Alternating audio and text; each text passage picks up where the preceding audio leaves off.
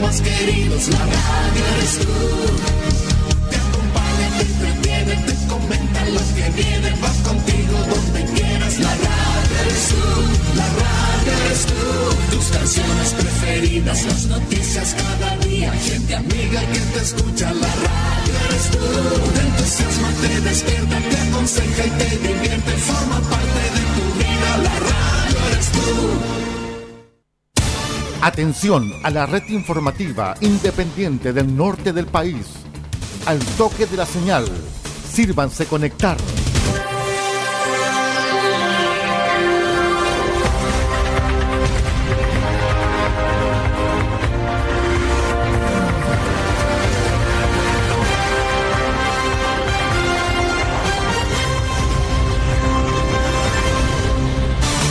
Desde nuestro centro de noticias, transmite la red informativa independiente del norte del país. Aquí comienza la edición central de RCI Noticias. Estas son las informaciones.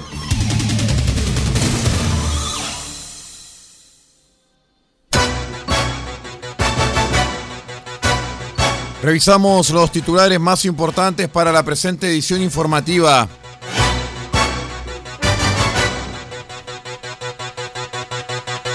Les contamos que dueño que dejó grave a su mascota fue condenado por maltrato animal.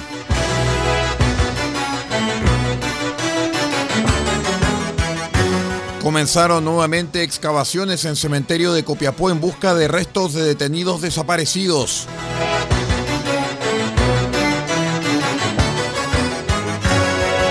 Cobresal recibirá a la Universidad de Chile en partido sin público en Estadio El Cobre.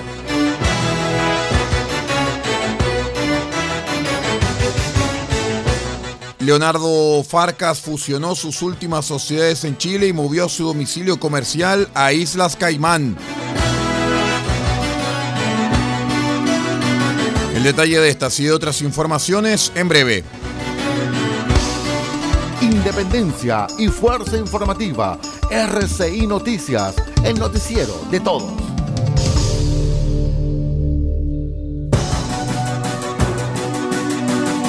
¿Cómo están estimados amigos? Bienvenidos a una nueva edición de R6 Noticias, el noticiero de todos. Hoy es jueves 25 de noviembre del año 2021. Saludamos a todos los amigos que nos acompañan a través de la onda corta, la FM y la internet. Soy Aldo Ortiz Pardo y estas son las noticias. Les contamos que mm, la Fiscalía de Atacama obtuvo la condena de un imputado a quien investigó por su responsabilidad en un caso de maltrato animal ocurrido en Copiapó en el mes de septiembre del año 2020. El hecho fue investigado por la Fiscalía Local de esta ciudad y el juicio asumido por el fiscal Pedro Pablo Orellana, quien argumentó los antecedentes ante los jueces del Tribunal Oral y que formaba parte de la carpeta de este caso, la cual contenía la declaración de testigos, además del resultado de diligencias investigativas que ordenó la Fiscalía y que daban cuenta de la gravedad de las lesiones que sufrió una perrita de nombre Luna al ser violentamente agredida por el acusado. El fiscal señaló que los hechos materia de esta causa ocurrieron en septiembre del año 2020, alrededor de las 20-30 horas, en el interior del domicilio del condenado, ocasión en que golpeó de manera repetida a la perra de raza pastor alemán con un objeto contundente, acción que generó diversas fracturas en Luna, las cuales fueron diagnosticadas como graves por los veterinarios que intervinieron en la atención a la que fue sometida. Los hechos, a juicio de la Fiscalía, fueron constitutivos de delito de maltrato animal causando lesiones que menoscabaron gravemente la integridad de Luna, ilícito en grado de consumado y que está sancionado en el Código Penal. Por lo ocurrido, la Fiscalía presentó acusación contra Hugo Martínez Morales, quien fue declarado culpable luego que el tribunal diera por acreditado el delito a partir de los medios de prueba que el fiscal Orellana presentó durante los dos días que se extendió el juicio oral.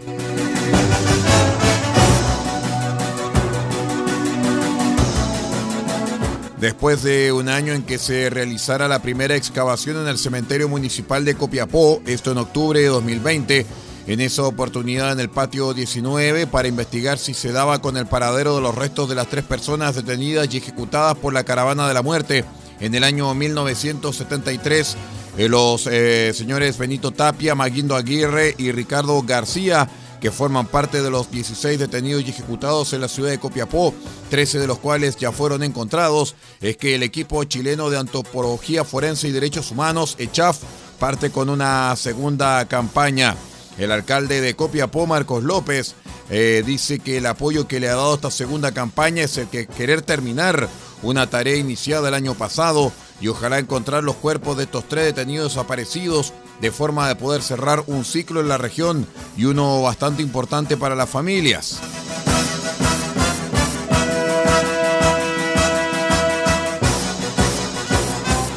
En otras informaciones les cuento que el campamento minero de El Salvador pertenece administrativamente a la comuna de Diego de Almagro y como esta localidad retrocedió a la fase 2 del plan paso a paso, cambia completamente el panorama respecto al aforo del duelo donde Cobresal recibirá a la Universidad de Chile por la penúltima fecha del Campeonato Nacional.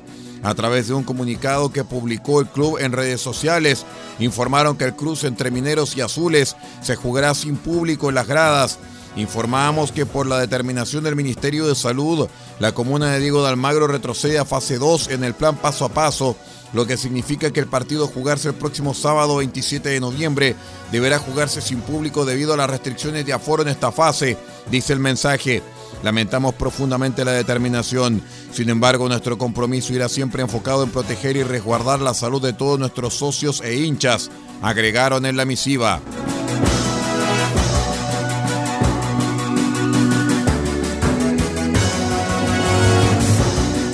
El popular empresario minero Leonardo Farcas, showman, filántropo y figura pública, fusionó sus últimas sociedades en Chile luego que su patrimonio en el país se redujera a solamente un puñado de pertenencias mineras en Atacama y trasladó su domicilio comercial al territorio británico de ultramar de Islas Caimán. Según recapitula el diario La Segunda, el excéntrico magnate, radicado desde 2012 en Miami, Estados Unidos, firmó en una notaría en Santiago Centro la absorción por parte de su matriz Santa Fe Holding de sus fondos privados, inversiones FIP, FF, Administradora Funds y compañía, e inversiones FIP, FF, Pizarro Morales Soto y compañía el 5 de noviembre pasado. Así, Santa Fe Holding pasó a administrar un patrimonio de 9 millones de dólares de una fortuna estimada para Farcas de unos 120 millones de dólares, consigna el vespertino. Si bien Farcas no quiso referirse al tema consultado por el periódico a través de una vocería, con estos cambios Santa Fe Holding seguirá concentrada en la actividad minera, pero además podrá realizar todo tipo de inversiones. Vamos a una breve pausa y ya regresamos con más informaciones. Espérenos.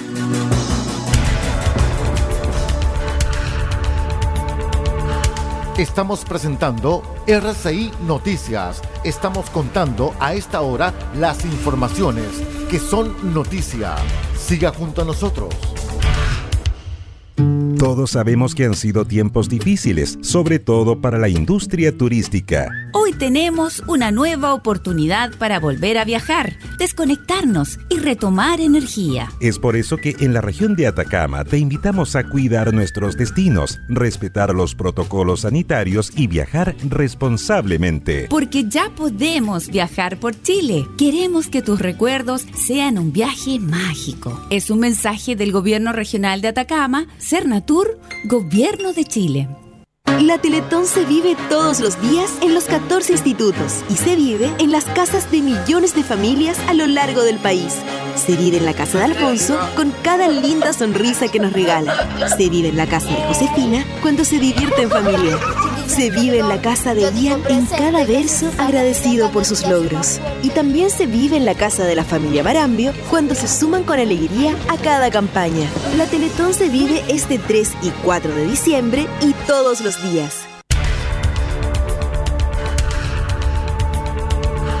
Estamos presentando RCI Noticias. Estamos contando a esta hora las informaciones que son noticia. Siga junto a nosotros.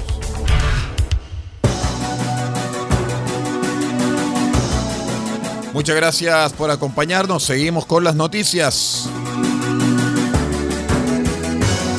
La policía de investigaciones encontró en Tacna, Perú, a un niño de un año y ocho meses que había sido secuestrado de su casa en Arica por una mujer que lo estaba cuidando el 18 de octubre pasado. Tras varias diligencias, la Policía Civil estableció que la cuidadora mantenía en su poder al bebé, por lo cual comenzó un, proceso de contacto para lograr la liberación. En ese contexto, la secuestradora solicitó dinero a cambio para devolver al pequeño, sin que estos pagos se concretasen. Interceptamos teléfonos y comunicaciones, rastreamos el movimiento de los móviles y pudimos determinar que estaba en Tacna, detalló el fiscal regional de Arica, Mario Cabrera. El equipo negociador de la PDI pudo lograr que esta persona dejara al niño en un lugar convenido, que fue el ex complejo fronterizo Santa Rosa de Talca, indicó el prosecutor. El niño presentaba un leve cuadro de deshidratación y una faringitis aguda, por lo que tuvieron que administrarle antibióticos y sueros.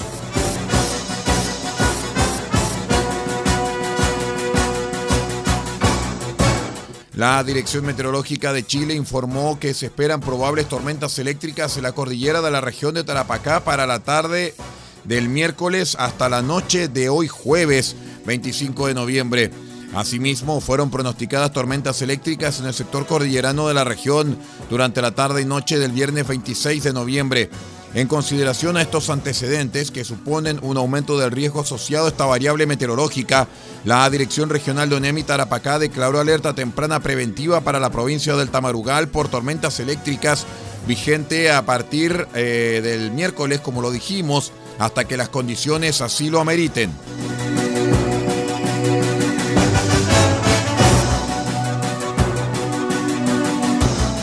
Les contamos que dos detenidos y un millonario cargamento de fuegos artificiales incautado fue el saldo de un procedimiento realizado por carabineros de la tenencia María Elena, cuyos funcionarios interceptaron dos vehículos que transportaban en total 43.800 unidades de fuegos artificiales ingresados por un paso no habilitado en la región de Antofagasta.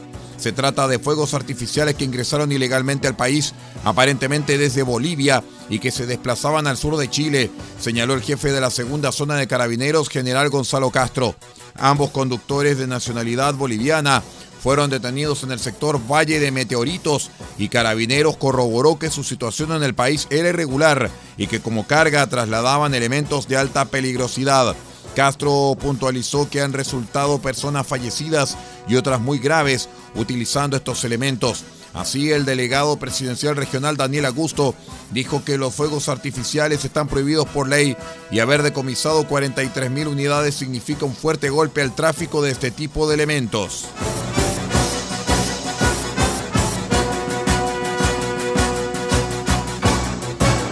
El Consejo Municipal de Coquimbo aprobó por unanimidad una nueva ordenanza que sancionará el acoso callejero en la comuna.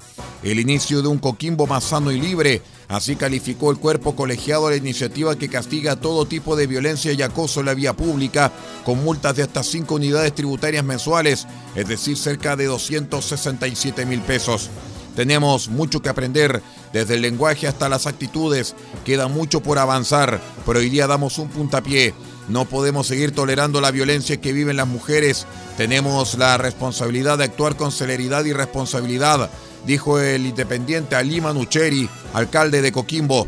Hace ya un tiempo las mujeres en el mundo están hablando de lo nocivo que es el patriarcado y el machismo. Hablan desde la experiencia de vivir sabiendo que pueden ser violentadas y abusadas. Las estadísticas hablan por sí solas. Hemos avanzado en esta materia a paso firme, agregó el jefe comunal y exfutbolista. Vamos a la última pausa y ya regresamos con más informaciones. Espérenos, somos R6 Noticias, el noticiero de todos.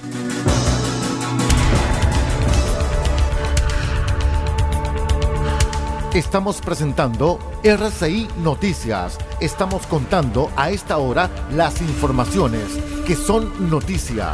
Siga junto a nosotros. Todos sabemos que han sido tiempos difíciles, sobre todo para la industria turística. Hoy tenemos una nueva oportunidad para volver a viajar, desconectarnos y retomar energía. Es por eso que en la región de Atacama te invitamos a cuidar nuestros destinos, respetar los protocolos sanitarios y viajar responsablemente. Porque ya podemos viajar por Chile. Queremos que tus recuerdos sean un viaje mágico. Es un mensaje del Gobierno Regional de Atacama, Cernatur, Gobierno de Chile. La Teletón se vive todos los días en los 14 institutos y se vive en las casas de millones de familias del país. En la casa de Giselle, en Ovalle, se vive Teletón. En la casa de Dante en Colina, se vive Teletón. En la casa de Axel, en la isla de Chihuahua, se vive Teletón. Y en la casa de los que se motivan, como la señora Olga en Puerto Montt, también se vive Teletón. La Teletón se vive este 3 y 4 de diciembre y todos los días.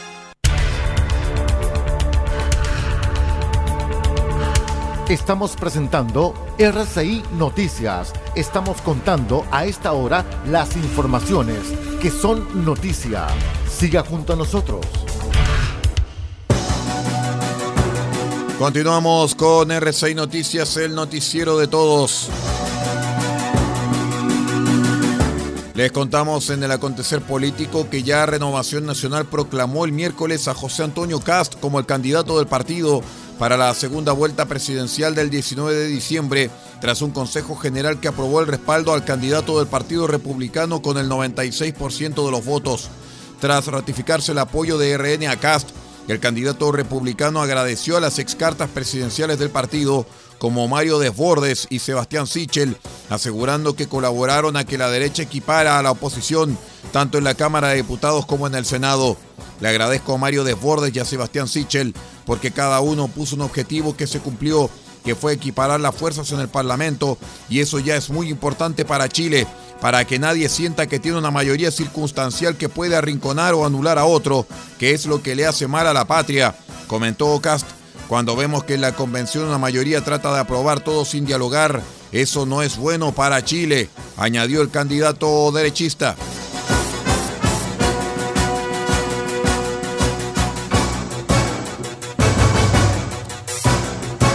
Les contamos también que las dependencias de la Subsecretaría de Pesca y Acuicultura, ubicadas en el edificio Centenario en Valparaíso, tuvo lugar la firma de un acuerdo de operación provisoria de la excaleta sudamericana.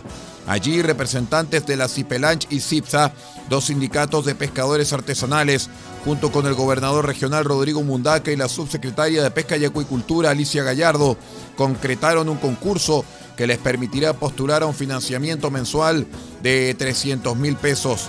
El conflicto se remonta a 2013, cuando fueron resignados a la caleta El Manzano en Quintero, con la promesa de que en agosto de este año debía estar lista su caleta definitiva. Al no ocurrir como resultado, permanecían movilizados sin poder trabajar. Alicia Gallardo, subsecretaria de Pesca y Acuicultura, indicó que a través del acuerdo podrán costear gastos tales como el arriendo de la caleta o su transporte desde Valparaíso hacia ella. La caleta va a estar el año 2024 en Roca la Baja, pero sin embargo, como gobierno hemos creado este, este programa de apoyo operativo en que ellos puedan seguir trabajando en caleta al manzano. Algunos de ellos tienen otras caletas base también, van a poder hacerlo de manera que puedan llegar eh, en una forma adecuada con los gastos que efectivamente les significaba estar en otro lugar. Sin embargo, según expuso Eduardo Novoa, presidente del Sindicato de Trabajadores Independientes de Pescadores Artesanales de Lanchas de Valparaíso, Cipelanch, varias de sus demandas siguen vigentes. Este acuerdo no nos deja satisfechos ya que nos cubre todas nuestras necesidades, además de que estuvimos casi 100 días sin poder trabajar. Además son fondos concursables, fondos que hay que rendir y que a través del tiempo igual se nos puede complicar ya que igual tenemos lagunas de repente inmensas en los cuales se nos pierde la pesca, entonces se nos va a hacer más difícil poder acreditar esos, esos gastos y esas cosas, esos requisitos que nos impusieron en este pseudo acuerdo que hicimos. Rodrigo Mundaca, en tanto, indicó que como gobierno regional actuarán como garantes de este acuerdo, así como que de la caleta definitiva se concluya dentro del nuevo plazo pactado. Hay temas que están pendientes, pero el acuerdo era hoy más necesario que ayer, porque necesitan llevar sustento a sus hogares y nosotros vamos a seguir estando a disposición. Lo que no puede ocurrir nunca más en esta región es el maltrato con los pescadores artesanales, el ofrecer promesas que después se cumplen dando explicaciones. Y nuestra promesa es que al 2024 esa caleta Roca la Baja, cueste lo que cueste, va a estar construida. En paralelo, los pescadores de Excaleta presentaron un recurso de protección ante lo que califican como un incumplimiento por parte de la empresa portuaria de Valparaíso.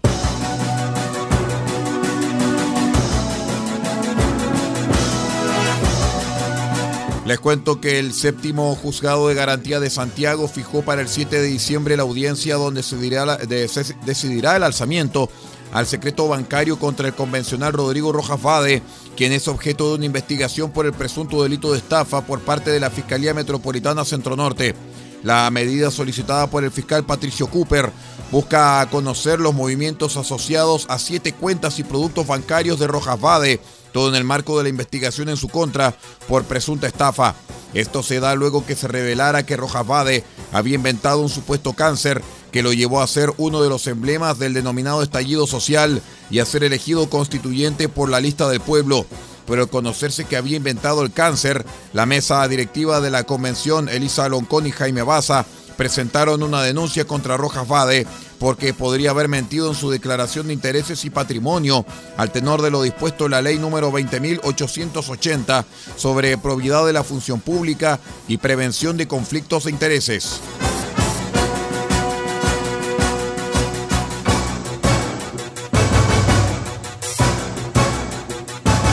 Les cuento que fue declarado admisible por el juzgado de garantía de Puerto Montt la querella por maltrato animal contra quienes resulten responsables del rayado a una vaca con propaganda de la Carta de la Moneda del eh, ultraderechista Partido Republicano José Antonio Cast en una feria ganadera de la comuna ya mencionada.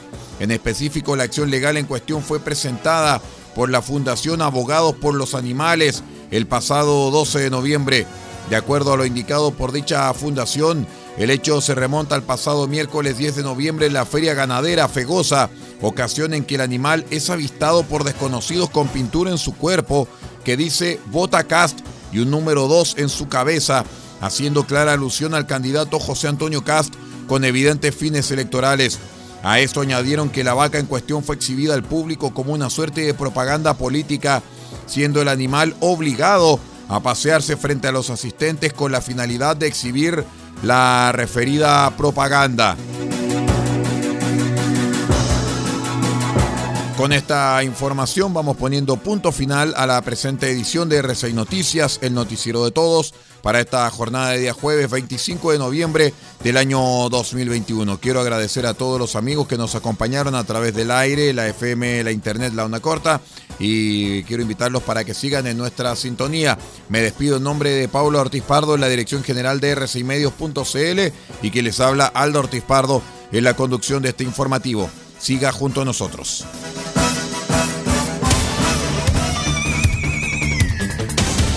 Usted ha quedado completamente informado.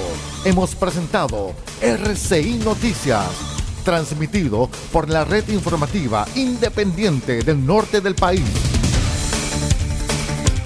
Muchas gracias por acompañarnos y continúe en nuestra sintonía.